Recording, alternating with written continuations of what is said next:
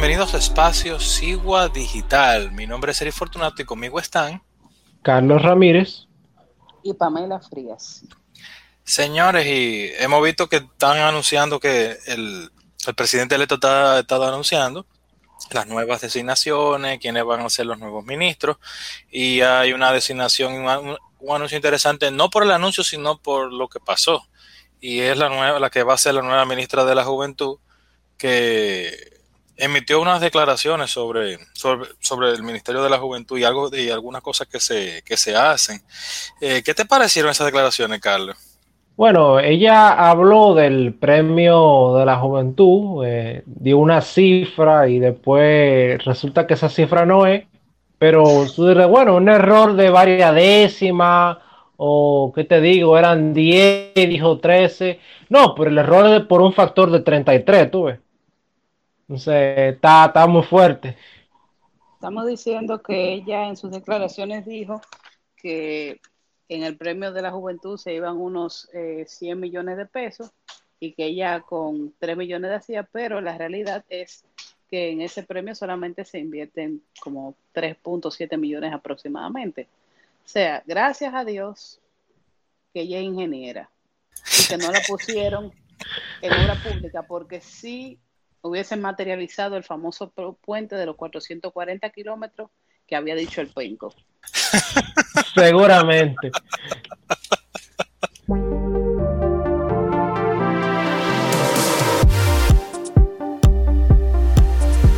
Saludos a todos y bienvenidos a una nueva entrega de República 21.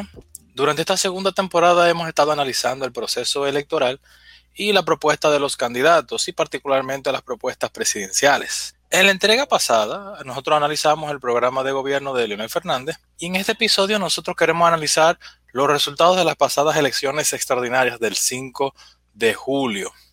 Y pues queremos darle los datos eh, que por un lado ya han sido conocidos, queremos, queremos ver unos datos generales y queremos hablar entonces de esos resultados de cuánto sacó cada uno y pues quiénes quedaron quiénes quedaron electos y cómo quedaron eh, qué, y qué pasó. Inscritos para votar eran unos 7.529.932, de los cuales fueron a votar 4.163.275, para una participación de un 55.29%, vamos a decir un 55%, lo que te da una abstención de un 45% por ahí. Luis Abinader sacó unos 2.154.876 votos para un 52.52%. Gonzalo sacó un, 1.537.041 eh, para un 37.46%.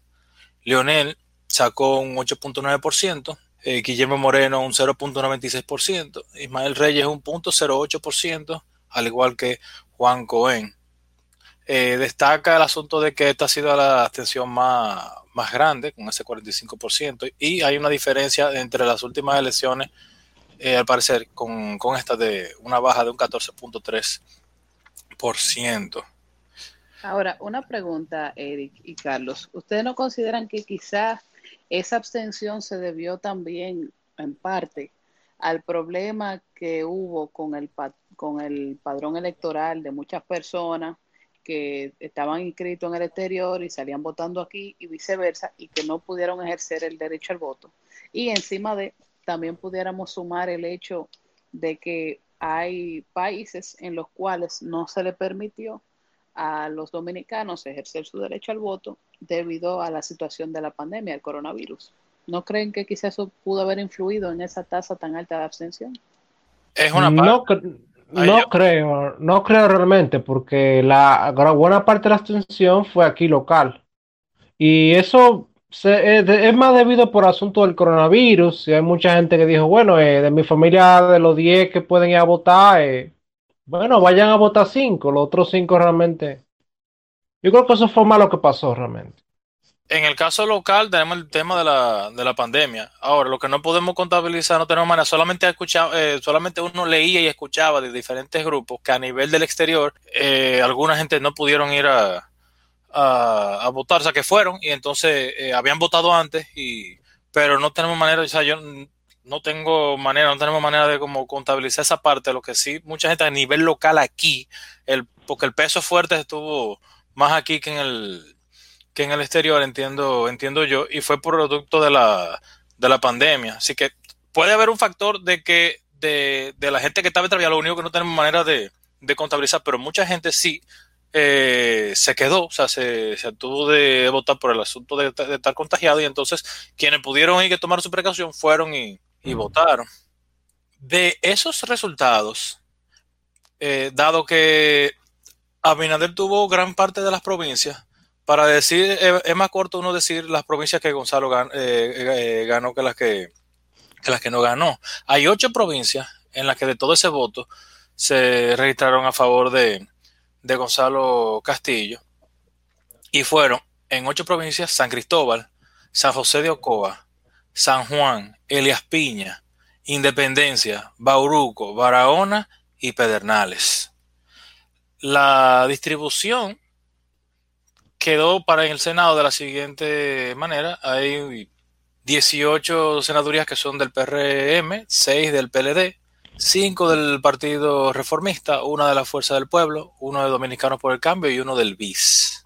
En el caso de, lo, de la Cámara de Diputados hay también tan poco colorido y, y tenemos que el PRM y sus aliados tienen 90 diputados, el PLD eh, tiene 75, el Partido Reformista tiene 6, la Fuerza del Pueblo tiene 4, el PRD tiene tres, Frente Amplio tiene dos, la Alianza por la Democracia tiene dos, el BIS tiene uno, el Partido Humanista, Dominicano tiene uno, el Partido Liberal Reformista tiene uno, el Partido del Toro, el Partido Revolucionario Socialdemócrata tiene uno, el PPC tiene uno, Alianza País tiene uno, y el Frente Amplio junto con el, con el Partido Humanista también tienen uno, y el PCR tiene un, un diputado.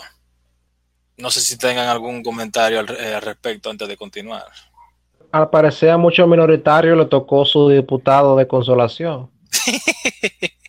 sí, bueno, lograron algo, lograron algo. Definitivamente el método de ONT eh, ha venido a salvar a muchos de esos partidos pequeños. Sí, dejó la, la separación preferencial, Sí, porque tengo entendido, Pamela, que tenían que sacar 1%, pero si no sacaron 1%, por sacar a un diputado, se salvan. Correcto, eso es lo que ha ayudado a mantener a flote a Alianza País durante las últimas elecciones. No solamente la, la de ahora del 2020, sino también en el 2016. Eso fue lo que le permitió mantener su estatus pero aún así hay partidos que no se salvan. Pero entonces, si un partido minoritario sacó un diputado, aunque no haya sacado, ya sea como se decide el TCE, si sacó por lo menos un diputado, aunque no haya conseguido su 1%, por lo menos se salva. Correcto. Ah, pues van a se, van a salvar a par de partidos. Eh, voy, a, eh, voy a seguir ahora con, un orden eh, alfabético de las provincias para decirles el senador, y, el diputado más votado y el menos votado de, dicha, de dicha provincia. Tenemos que para la provincia de Asua eh, lo tuvo el PRM, el senador, eh, Lía Inocencia Díaz Santana, de 55 años, con 61.193 votos. El diputado más votado es eh, una mujer, Brenda Mercedes Ogando Campos, de 33 años y con 18.573 votos y el, eh, y el que eh, tuvo la menor cantidad de, eh, votos y, salió es un diputado del PLD, Luis Antonio Vargas Ramírez. En Bauruco tenemos a la senadora Melania Salvador Jiménez y los dos diputados que tiene Bauruco van, van a ser Olfani Yuberca Méndez Matos y Rafael Cuevas Jiménez. Olfani es del Partido del Toro y Rafael Cuevas es del PLD. Tenemos Barahona. En Barahona, quien salió como senador es José Manuel de Castillo Sabiñón del PLD. Y la, el diputado más eh, votado ahí es del, PHD, Moisés Ayala Pérez. Y también tenemos entonces el caso de Carlos García López del PLD, eh, que fue el, el el que salió, pero el, que menos votos recibió ahí. En Dajabón tenemos a David Rafael Sosa Cerda, eh, senador del Partido Reformista. Y eh, los dos diputados de Dajabón van a ser Sonia Agüero Morales, del PLD, y Darío de Jesús Zapata Esteves del PRM. En el Distrito Nacional tenemos a Faride Virginia Raful Soriano como senadora del PRM en el distrito. Entonces tenemos a Alfredo Pacheco Soria como el diputado más, eh, más votado del, distrito y quien recibió menos, eh, menos votos fue del Partido Reformista, Yuderca Ibelice de la Rosa Guerrero. En la provincia Duarte tenemos al senador Franklin eh, Martín Romero Morillo del PRM. Olmedo Cava Romano es el diputado del PRM más votado ahí, en Duarte, y la que, la que menos sacó fue Henry Manuel eh, Acosta Ovalle del PLD. En la provincia del Ceibo tenemos a el senador Santiago José Zorrilla del PRM y los diputados del Ceibo van a ser uno del PRM, que es eh, Faustina Guerrero Cabrera, y uno del PLD, Gerardo Alfredo Casanova Jiménez. En Elias Piña tenemos a Aris Iván Lorenzo Suero del PLD como senador, y los diputados son del, eh, eh, uno del PRM, Israel Porfirio Bienvenido Mañón Alcántara, y uno del PLD, Juan Alberto Aquino Montero. En Espaillat tenemos a Carlos Manuel Gómez Ureña, senador por el PRM, el el más votado Carlos Alberto Amarante García por el PLD y el diputado del PLD también Carlos María García Gómez. En Ato Mayor, el senador que ahí resultó es Cristóbal Venerado Antonio Castillo Liriano del PRM. Y los dos diputados que están ahí son del PRD, Sauri Antonio Mota Ramírez, y del PRM, Santiago Vilorio Lizardo. Hermanas Mirabal, tenemos a Bautista Antonio Rojas Gómez del Partido Reformista, el Bauta, y los dos diputados fueron del PRM, Félix Santiago Ilciano Almanzar, y del PLD, Charlene Canaán Cabrera. En la provincia de Independencia tenemos al senador del PLD, Valentín Medrano Pérez, y los diputados del PPC, Gadis Enrique Corporán Segura, y del PRM, Yanelis Matos Cuevas. Y señores, la Alta Gracia tenemos un cambio luego de, mucho tiempo. Se va amable. Y tenemos como senador del Partido Reformista Virgilio Sedano Sedano. Los eh, de los diputados, el más, el más votado eh, Francisco Rodolfo Villegas Pérez, de la APD, y el otro diputado, el que menos sacó fue del PLR, el Partido Liberal Reformista, fue Aida Nilsa López Reina de Ceballos.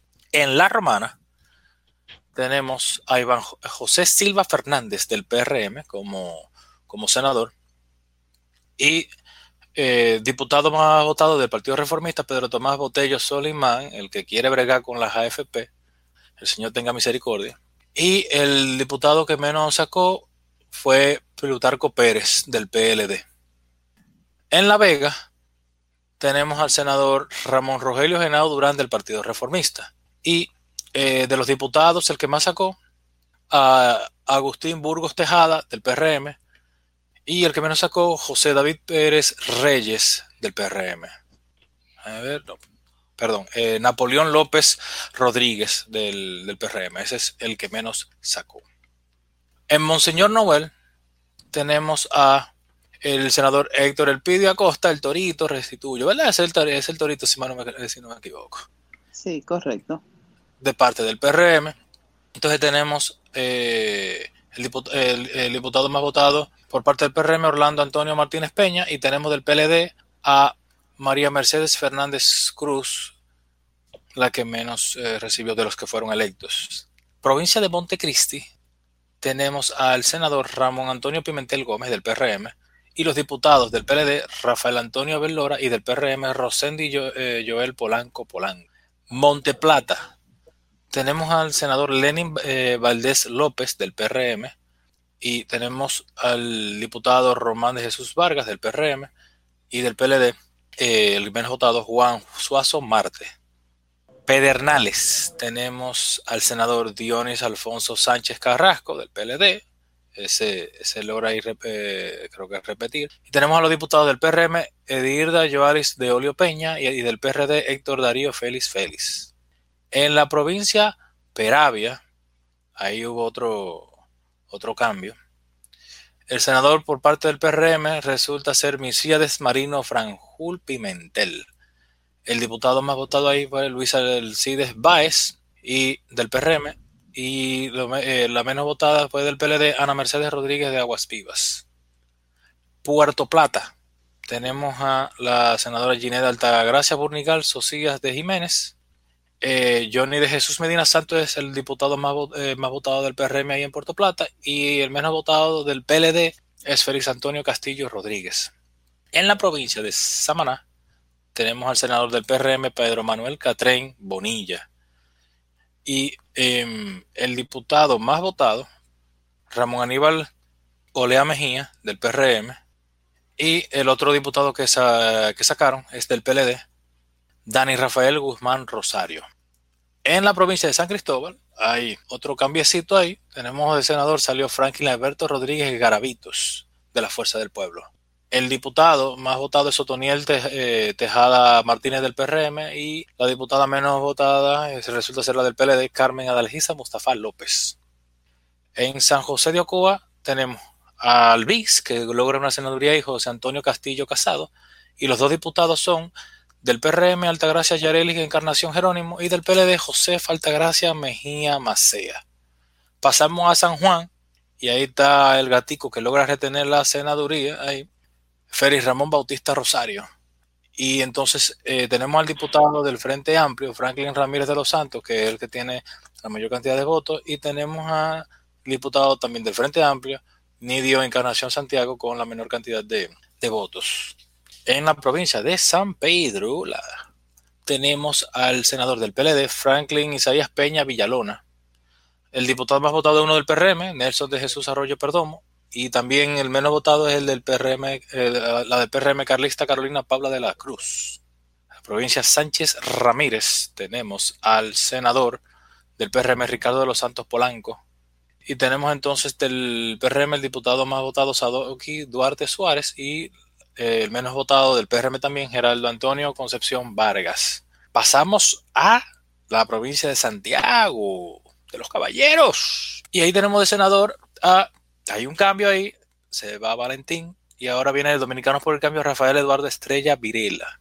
Y tenemos al diputado más votado del PRM, Miguel eh, Andrés Gutiérrez Díaz, y el menos votado es del PLD, Félix Michel Rodríguez Morel. De ahí pasamos a la provincia de Santiago Rodríguez, donde tenemos al senador del, del Partido Reformista Casimiro Antonio Marte Familia, y los dos diputados que saca Santiago Rodríguez son uno del PRM, Nicolás Tolentino López Mercado, y del PLD, Esteban Antonio Cruz. Penúltima provincia de la tanda es la provincia de Santo Domingo. Estamos llegando aquí, aunque aquí estamos tanto en el distrito como Santo Domingo. Entonces tenemos el senador del PRM, Antonio Manuel Taveras Guzmán, y tenemos eh, a Eduviges María Bautista Gomera como la diputada más votada eh, del PRM y, y, el menos votado es una de las fuerzas del pueblo, Iselmari Brito O'Neill. Y por último tenemos la provincia Valverde, donde el senador es del PRM, Martín Edilberto Nolasco Vargas, el diputado más votado es José Francisco López Chávez y la menos votada es del PRM, Zaida Gertrudis Polanco Rodríguez. Esos son los los los y ahí le dejé quienes, quienes ganaron, eh, la distribución del Congreso, la abstención y demás, eh, dónde ganó Gonzalo. Entonces, Carlos, ¿qué nos tiene? Bueno, yo les tengo a ustedes los detalles de las victorias y los movimientos que se han dado, tanto en términos demográficos como en términos de la distribución de hombres y mujeres en el Congreso. Lo primero es que la senadora más joven del país es Farideh Raful, con 40 años. Eh, quien le sigue como senador más joven es Franklin Rodríguez de la Fuerza del Pueblo con 42 años. Luego José Manuel de Castillo por el PLD con 45 años. Eh, resulta interesante que los tres senadores más jóvenes representan las tres fuerzas que a nivel presidencial dominaron. Esto no indica que la juventud puede estar copando espacios en los grandes partidos. Ahora, de los, de los cinco ganadores más jóvenes, Tres son del PRM y los otros dos son del PLD y la Fuerza del Pueblo respectivamente. Entonces podríamos decir que quizás lo de moderno del PRM tiene algo de realidad realmente. O sea, sí ah, vemos gente joven ahí.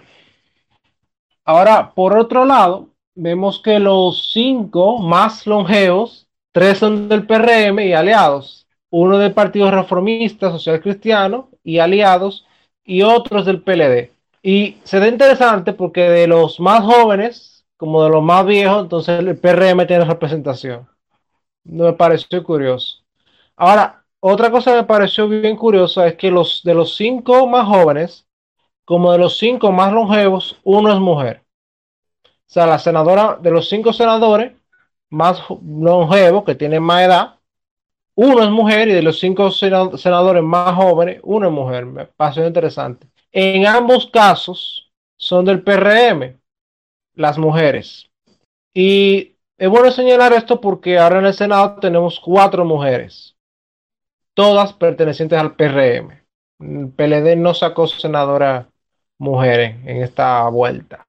El PLD pasa de dominar claramente el Senado a tener apenas unos seis curules seis u ocho, tengo que revisar porque había uno pleito ahí entre una provincia, no sé, no sé en qué quedó eso. Pero la última vez que revisé habían seis senadores solamente. En cambio, el PRM y aliados logran una mayoría decisiva en la Cámara Alta. Eh, pueden pasar por mayoría simple por el Senado, las diferentes leyes, y con una pequeña ayudita pueden pasar leyes especiales por el Senado. Entonces, más o menos el nuevo gobierno, el, Partido Revolucionario Moderno, tiene un poco la vía libre en torno al Senado.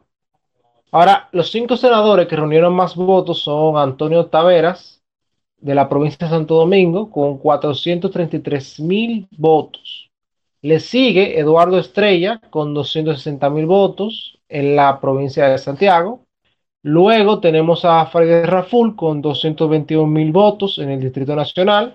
Luego le sigue Franklin Rodríguez Garavitos con 141 mil votos por San Cristóbal.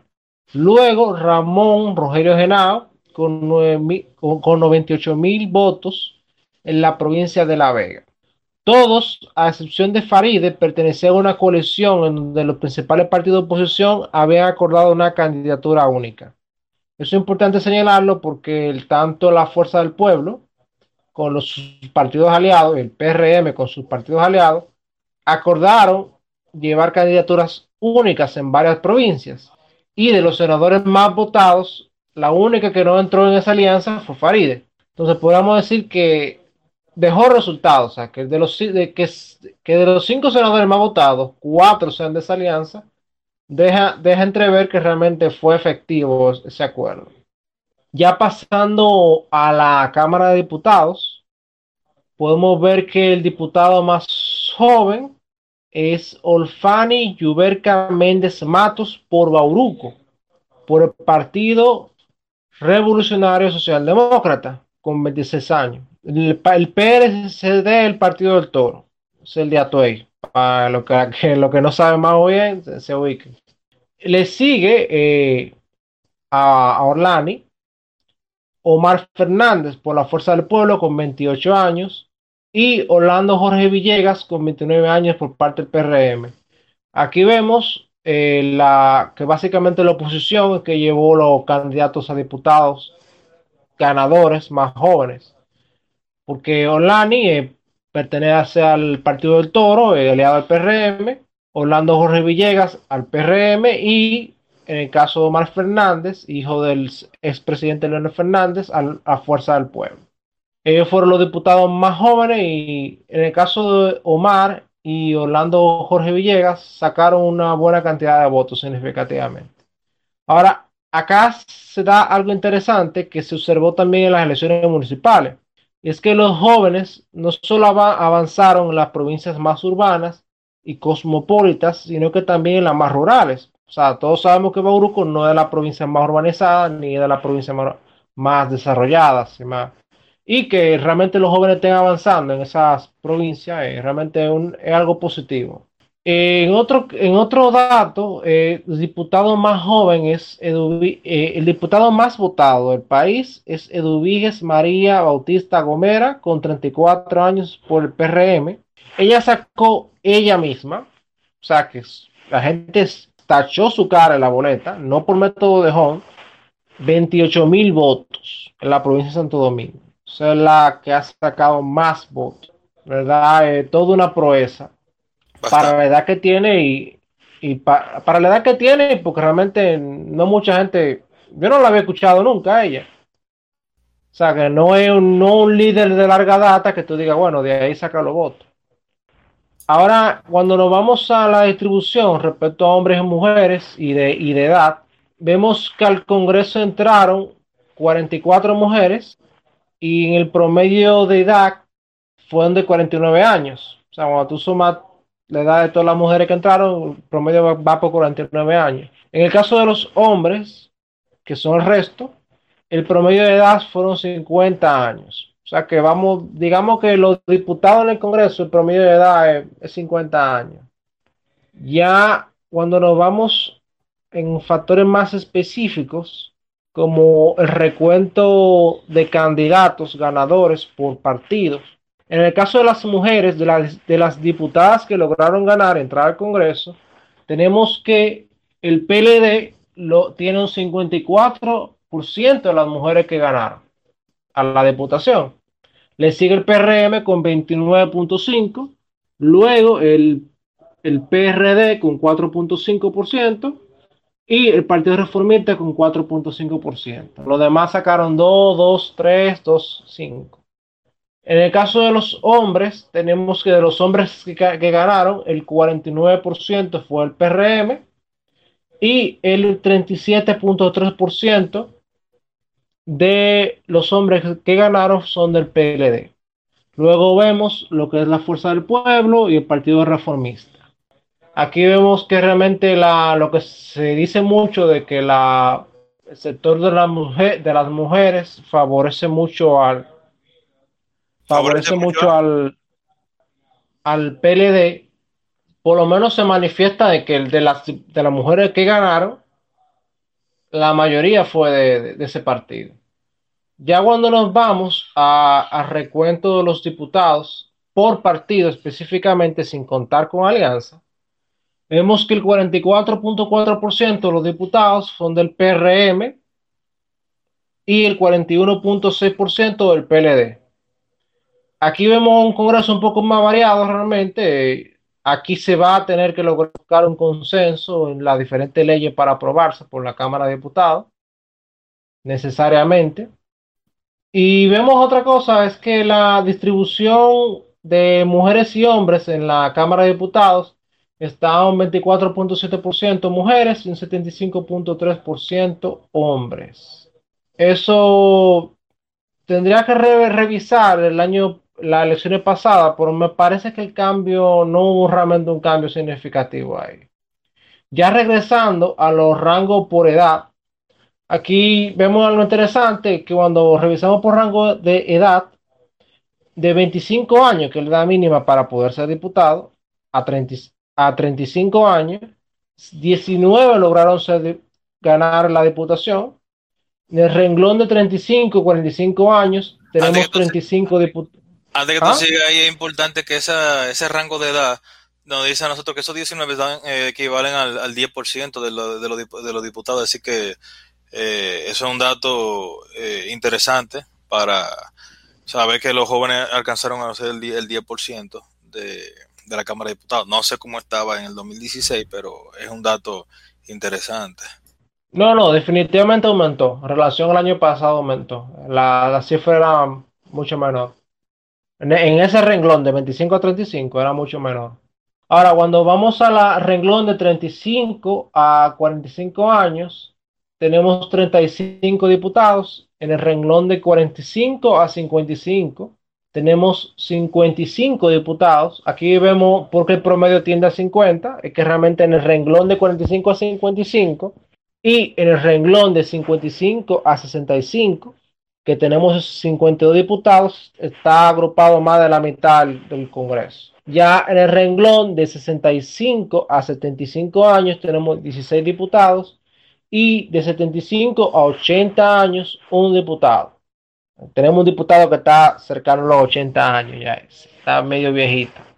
Lo, lo interesante y para mí positivo como joven es que en los primeros dos renglones vemos más diputados que los dos últimos renglones. O sea que en el cambio demográfico, podríamos decir que se está rejuveneciendo el Congreso. Es importante. Y yo entiendo que sí, realmente importante. Ahora, cuando nos vamos al factor de la continuidad, muy interesante es, 54 diputados lograron revalidar su curul. Son muy importante decirlo, eh, tenemos básicamente un Congreso nuevo, eh, la gran mayoría no logró revalidar su curul. 28% no.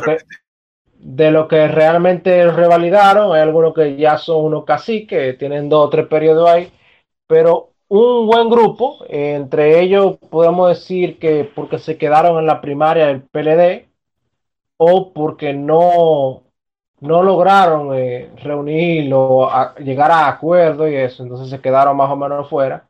Otros porque estaban muy apegados al asunto de, de la vinculación entre los votos del arrastre de los diputados y senadores. Había, había algunos diputados que eran arrastrados por los senadores, entonces eso también se fueron a se fueron en esta vuelta. Ahora, hay otro caso interesante de los diputados que pasaron a ser senadores. En este caso está eh, el Distrito Nacional con Freddy Raful, Puerto Plata con Burnigal y La Vega con Genao. Eso fueron el caso de que eran diputados y pasaron a, senadores. Eh, da el dato a resaltar que la ex diputada, ahora senadora electa, Farideh Raful, eh, presenta una, una, carrera meteórica porque ella en el 2016 pasó a ser diputada y ahora pasa a ser senadora. Eso realmente considerando que viniendo de un partido de que tenía dos años, eh, cuando ella logró ser diputada y ahora con seis años es senadora del Distrito Nacional, es realmente una carrera eh, impresionante, es un logro realmente que llama la atención. También vemos otros jóvenes que han entrado a la política, eh, tanto como por Alianza País, como por otros partidos minoritarios que tampoco no son para nada despreciables. Tenemos el caso de Omar Fernández, que entró ahora con la Fuerza del Pueblo. Y tenemos el caso de Orlando Jorge Villegas, que por cierto es hijo de Orlando Jorge Mera, que un dirigente de larga data del PRD, ahora el PRM, y nieto del el expresidente Salvador Jorge Blanco son datos que me parece interesante. Esta es la tercera generación o cuarta, tengo entendido, de lo, de esa familia en la política. Entonces, ¿qué, qué eh, datos Pamela no, no tiene?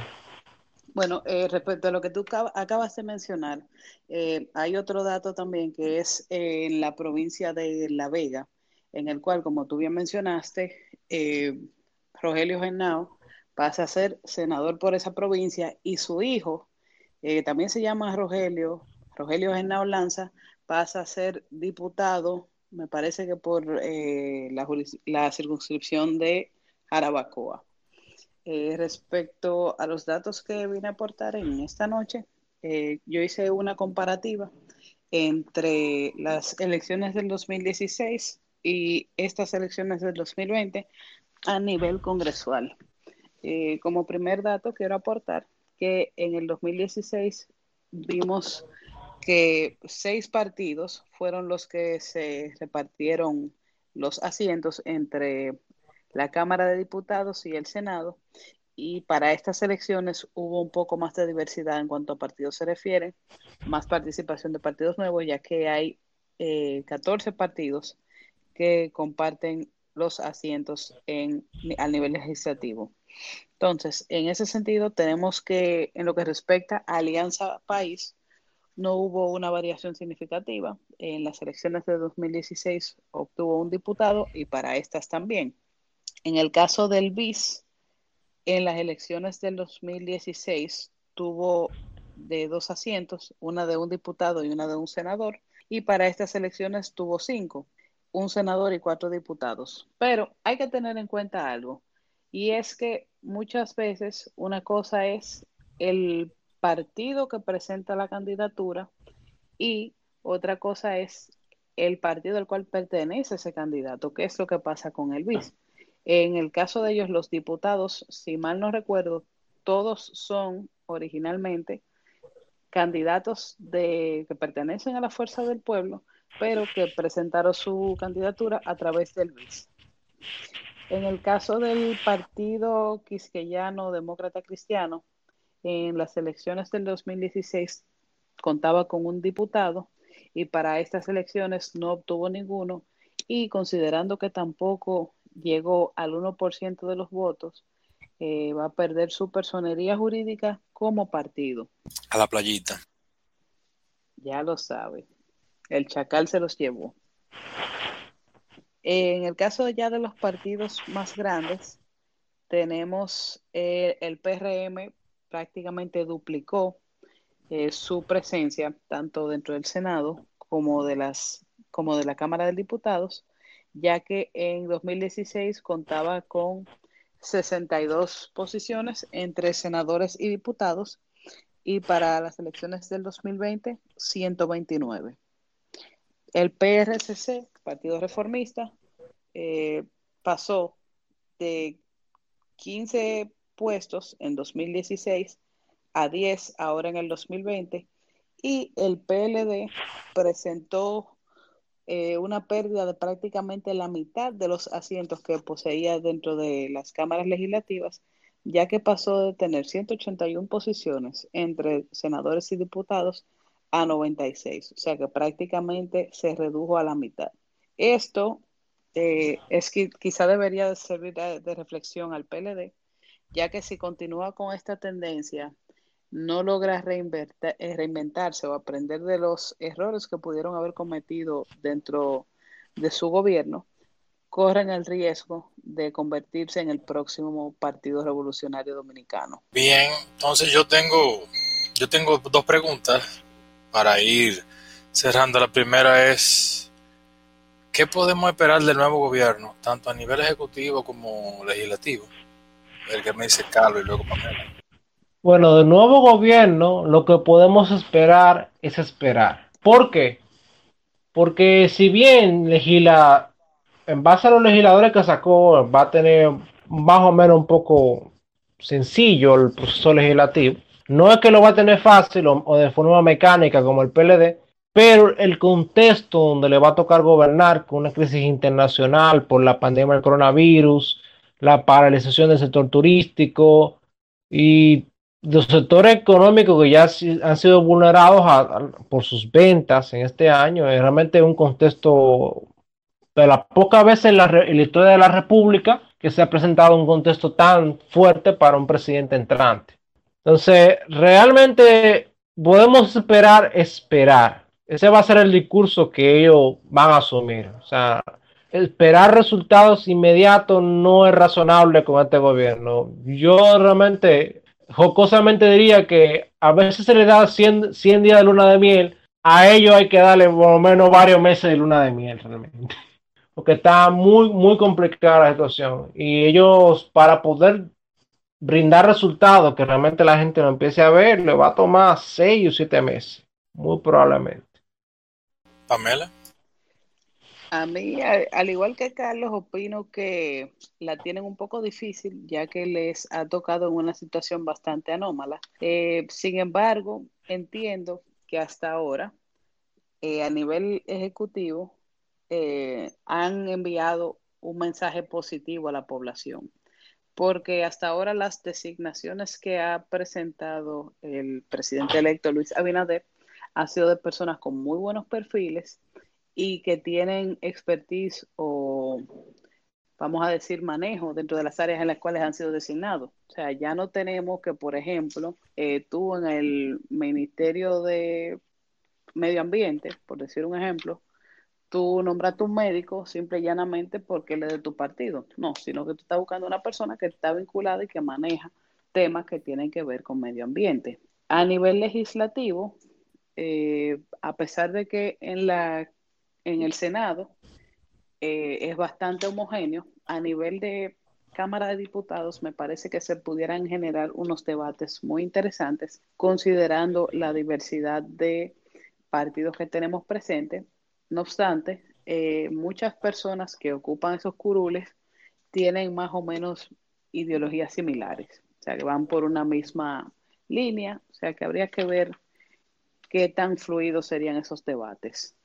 Yo igual digo que hay que esperar, lo único que yo en todo caso también espero, valga la redundancia, es que así como estaba a nivel por lo menos ejecutivo, así como estaba en el en el programa de gobierno de Abinader, pues mantengan un control de las finanzas, sepan, eh, sepan trabajar las finanzas con pulcritud. Es lo único que, lo, lo, mínimo que yo, que yo espero con todo lo que se ha movido, con todo lo que se ha dicho. Yo espero eso, que si al menos se logra algo, sea trabajar eh, de manera pulcra con, con, los fondos públicos. Después de ahí, no, después de ahí nada más es esperar. No, y que también, también otra cosa que hay que tener en cuenta es que la gente tiene expectativas muy altas de este nuevo gobierno. O sea, la gente en realidad no votó por el PRM, sino en contra del PLD. Entonces, si, si se está ofreciendo un cambio, no es que eso se quede solamente en palabras, sino que se materializa a través de sus acciones.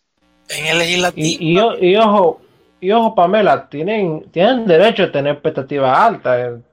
Tenemos que tomar en cuenta que duramos 16 años con un solo partido y con un solo partido con un tipo de proceder casi hegemónico. Entonces la gente al cambiar se crea expectativas que son realmente razonables. Claro, todos queremos eh, que, el gobierno haga lo que tiene que, hacer y no que se entrone eh, ahí como que ese es mi, que ese es mi, eh, mi patio, mi casa, mi casa personal.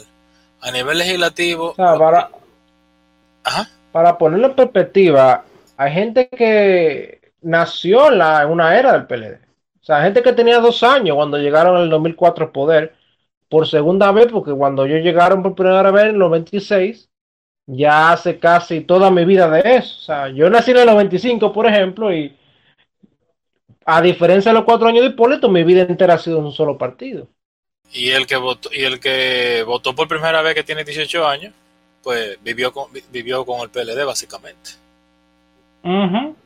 A nivel legislativo, mi esperanza es que la diversidad lleve al, al consenso, no sea que se ocurran varias ideas medio creativas que nos vayan a meter a todito, que nos hagamos guindades de una soga y tirar un quinto puente. Eso es mi, mi, lo que yo espero a nivel legislativo. O sea, me alegro de que haya una diversidad, una diversidad de que no todo está en un solo, eh, de un solo lado, que van a tener que consensuar, van a tener que hablar, van a tener que debatir, van a tener que hacer lo que supuestamente un congreso te tiene que hacer, que, eh, que debatir, consensuar. No, no que te llegue algo y te dijeron que te prometieron algo y tú firmaste y, ya. Así que por lo menos si van a debatir, eso es bueno, porque en el congreso se va a debatir. Por lo menos mi, mi esperanza optimista, eh, lo digo así, con el congreso, es que por esta diversidad, de que no hay una mayoría mecánica eh, para ninguno de los dos, eh, los proyectos malos se logren descartar y lo bueno, eh, por vía consenso, se logren viabilizar. Esa es mi esperanza. Optimista.